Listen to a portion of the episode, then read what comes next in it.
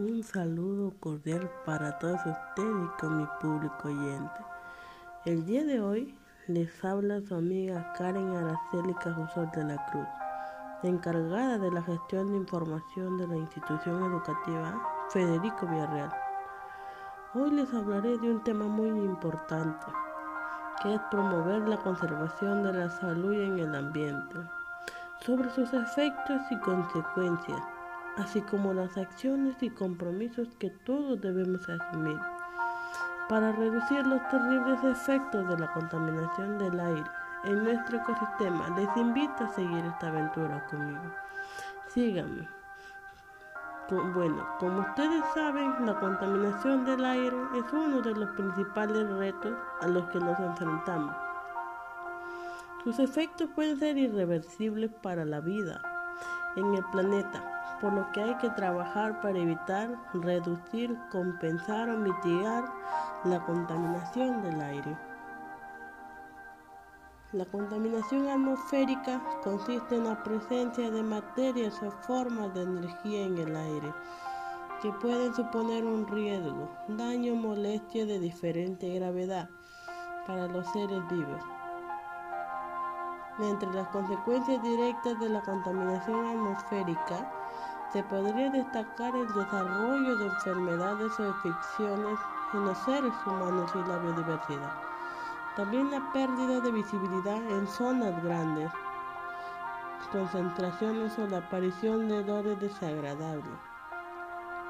La contaminación atmosférica se presenta en diferentes sustancias que se derivan fundamentalmente de cinco focos de actividades humanas la concentración de estas sustancias químicas es altamente nociva para la salud del ser humano y de los animales. Estas sustancias son el monóxido de carbono, el dióxido de carbono, el dióxido de nitrógeno, el óxido de nitrógeno, el ozono a nivel del suelo material particulado, el dióxido de azufre, los hidrocarburos y el plomo. Una de las máximas fuentes contaminantes del aire son los combustibles fósiles, tales como la energía que emanan los automóviles con su combustible, el cual emite dióxido de carbono que después asciende hasta la capa atmosférica. Mantener la calidad en el aire es fundamental para la supervivencia de las personas y las especies que habitan en la Tierra. Los efectos de la contaminación atmosférica pueden ser fatídicas para las especies, puesto que la polución afecta de manera negativa en la salud, proporcionando el desarrollo de enfermedades respiratorias y afecciones de diferentes tipos. Como siempre existen una serie de consejos que podemos seguir que nos pueden tener un gran impacto en la protección de la calidad del aire que respiramos.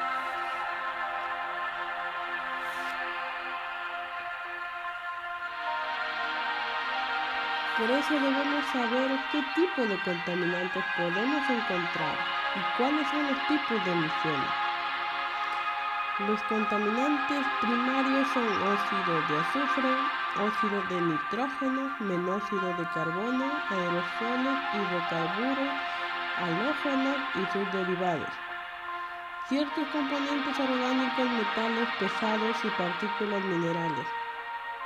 Los contaminantes secundarios son los que se forman en la atmósfera mediante reacciones químicas de otros contaminantes que proceden en su mayor parte de fuentes antropogénicas. Ozono, sulfato, nitrato, aldehídos, cetonas, ácido, peróxido de hidrógeno y radicales libres. Las fuentes de emisión convertidas de sustancias contaminantes a la atmósfera. Se agrupan en cuatro categorías principales, fuentes fijas, fuentes de emisión que no se trasladan manteniéndose en un solo lugar, ejemplo, chimeneas industriales, fogata. Fuentes móviles, fuentes de emisión que puede trasladarse con facilidad emitiendo contaminantes durante su recorrido, ejemplo, automóviles, camiones, aviones, entre otros. Como sabemos, queridos amigos, los números son un gran aliado porque nos ayudan a saber el porcentaje de la calidad del aire, tanto como cuántas personas son afectadas a respirar el aire contaminado, incluyendo el porcentaje para representar la cantidad de fallecidos por la contaminación del aire doméstico y la notación científica para expresar medidas muy pequeñas como la materia particulada que tanto daño nos causa para nuestra salud. Por ejemplo, en la infografía presentada por la OMS nos informa que el 27% sufrieron cardiopatías isquémicas de los 3,8 millones de personas que murieron. ¿Cuántas personas representan ese 27%? pertenecen a ese 27%, un millón veintiséis mil personas. A partir de estos datos nosotros nos podemos dar cuenta de los daños que le provocamos a nuestra misma especie y al medio ambiente, la cual contribuye que comprendemos los terribles efectos de la contaminación y tomemos decisiones que nos ayudan a conservar nuestra calidad del aire. Por otro lado, nos preguntamos, ¿cómo influye la contaminación en nuestras emociones?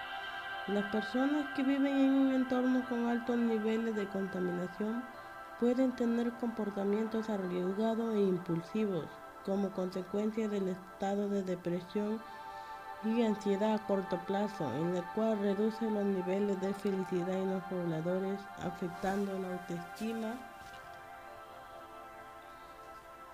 aumenta nuestra presión arterial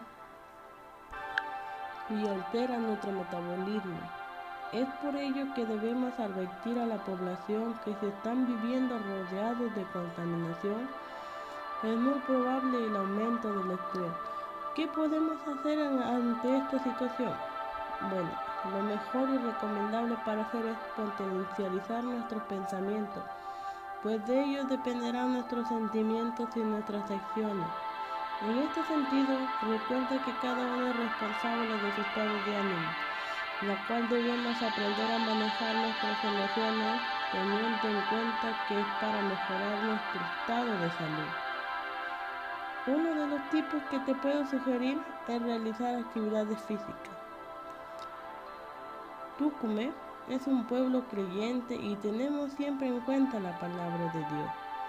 Me comprometo, te comprometo y nos comprometeremos desde hoy a cuidar el medio ambiente para vivir en paz y armonía, tal como lo pidió el Papa Francisco en junio de 2013.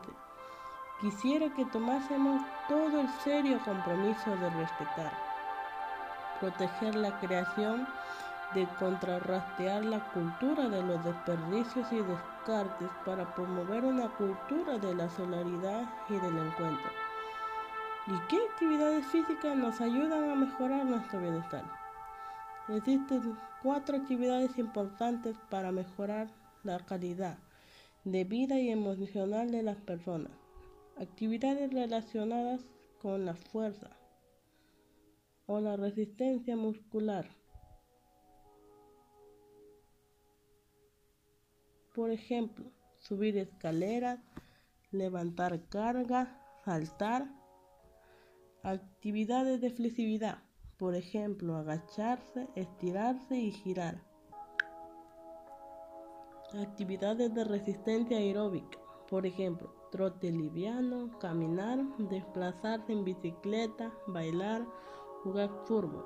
El respiratorio, el metabólico y el aparato locomotor Actividades de coordinación, por ejemplo, juego con pelota, bailar, danzar, entre otras. Al practicar estos tipos de actividades físicas aeróbicas en un ambiente limpio es beneficioso para nuestra salud y para nuestra familia, ya que nos ayuda a disminuir los riesgos de enfermedades que perjudican nuestro estado emocional. Pero como se relaciona la promoción de la actividad física y el ambiente, la actividad física promueve una vida saludable, donde los seres humanos que se comprometen con el cuidado del medio ambiente. Enseñan a la nueva generación el uso de transporte alternativo, mejorando nuestra salud. ¿Qué podemos hacer nosotros para ayudar a tener aire más limpio y que además no, no nos perjudique en nuestra salud? Nosotros podemos hacer lo siguiente para ayudar a disminuir la contaminación ambiental. Vamos mi público oyente, apóyeme para tener un planeta purificado. Utilice el transporte público. Nos hemos acostumbrado a utilizar el coche para todo, pero es hora de pensar en el planeta y en nuestro futuro. Empecemos a usar medios de transporte más sostenibles, sobre todo respetuosos con el medio ambiente. El transporte público es una buena solución, más barata y menos contaminante que el coche. Compra productos locales. Una de las cosas que más contamina son los vehículos. Si compramos productos locales, evitemos que los adquirimos en el supermercado. Se transporte desde lugares lejanos con el gasto de combustible y la contaminación que esto supone. Consume productos ecológicos. Para esto se evita el uso de elementos químicos que puedan perjudicar al medio ambiente. No solo lo podemos encontrar en alimentación, también en limpieza, moda o cosmética. Reciclas. Solemos tener claro dónde tirar los envases o el, brillo, pero en muchos otros casos no sabemos dónde tirar los residuos. Y la primera norma para reciclar es separar. Reduce el consumo de plástico. utilizamos mucho plástico y la mayoría es de uno solo. Se estima que el tiempo medio de uso de una bolsa de plástico es de 10 minutos y tarda en 400 años en degradarse. Como consecuencia de lo anterior, es fundamental evitar el consumo de plástico y para lograrlo puedes hacer varias cosas. Evita los productos envasados en plástico y apuesta por aquellos que están envasados en papel, cartón o vidrio. Utiliza bolsas reciclables cuando vayas a comprar. Compra productos a granel como lengrumbe, frutos secos, abono.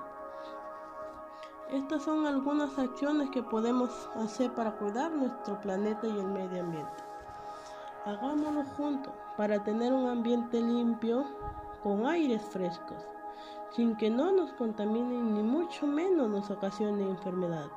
Recuerda que no somos perfectos y cometemos errores en este mundo, pero unidos lograremos lo que nos proponemos. Y recuerda siempre, enseñar a cuidar el medio ambiente es enseñar a cuidar la vida.